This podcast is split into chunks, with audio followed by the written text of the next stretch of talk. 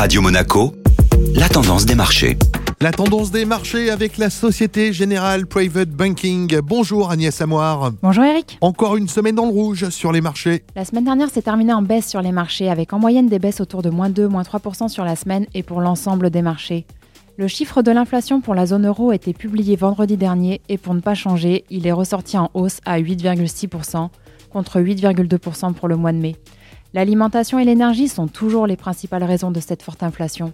Ce chiffre en hausse, couplé à de mauvaises publications côté manufacturier, s'est fait ressentir au niveau des taux. Le 10 ans américain est repassé en dessous des 3% alors qu'il frôlait avec les 3,5% mi-juin. Et côté européen, le 10 ans allemand a bien réagi également, flirtant avec les 1,20% après avoir atteint presque 1,90% courant juin. La crainte de récession se fait donc ressentir au niveau des taux. Quels sont les événements à suivre aujourd'hui? La journée devrait être calme avec des volumes plus faibles que d'habitude. Les marchés américains sont fermés aujourd'hui en raison de la fête de l'indépendance. La semaine sur les marchés, sauf nouvelle exceptionnelle, ne devrait démarrer officiellement que demain. Bonne journée à tous. Société Générale Private Banking Monaco vous a présenté la tendance des marchés.